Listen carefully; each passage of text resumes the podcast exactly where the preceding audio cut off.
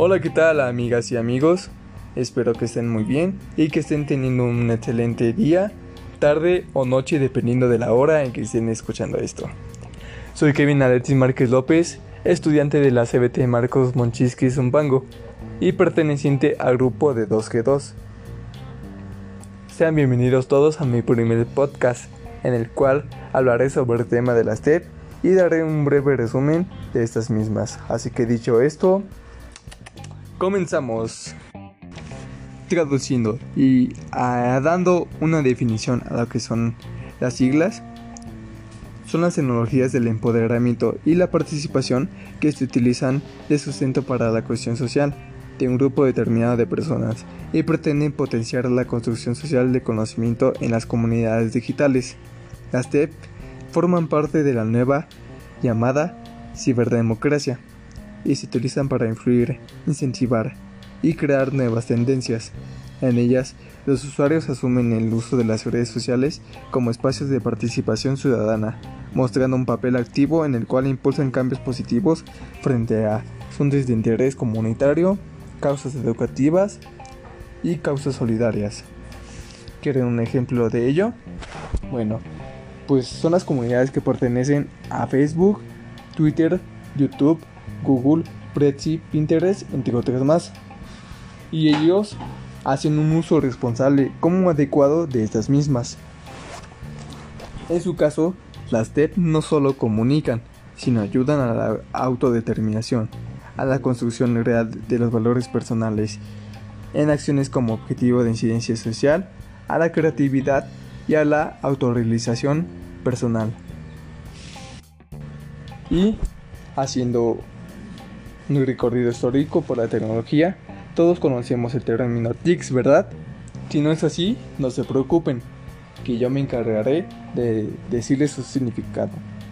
Estas son las tecnologías de la información y comunicación que nos facilitan el compartir y transmitir datos, cómo comunicarnos con otras personas.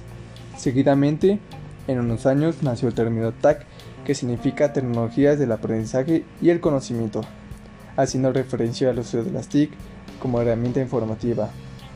Posteriormente, se buscó unir estas dos mismas para dar paso a lo que son las TEP.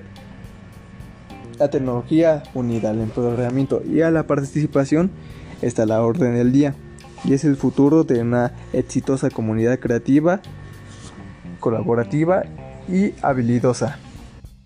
Igualmente, estas tecnologías posibilitan en el ámbito educativo la participación y colaboración entre docentes y alumnos, ya que la formación implica aprender en comunidades haciendo uso de estas mismas, adaptándose a los cambios del tiempo y de generaciones, siempre innovando para ofrecer nuevos conocimientos hacia los estudiantes.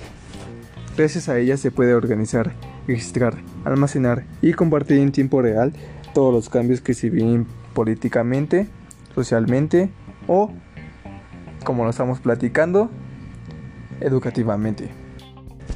Así que en conclusión, para que les quede más claro de lo que estoy hablando, son en precisas palabras una forma de potenciar una cultura de interacción social que se encuentra un tanto apagada, ya que es más entretenido y didáctico que un contenido básico normal que se busca enseñar. Ojo, las TEP no tienen como objetivo reemplazar a la que se dice antiguas metodologías, sino todo lo contrario. Busca ofrecer al alumno nuevas experiencias emocionantes para que estos se motiven a obtener nuevos conocimientos a través de la comodidad de los dispositivos móviles, tabletas o computadoras. Por lo tanto, el docente tiene la responsabilidad de aprovechar esto para impartir clases novedosas como interesantes. Y eso es todo amigos.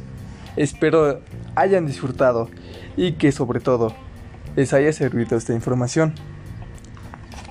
Nos vemos en un nuevo episodio de podcast. Hasta luego, chao.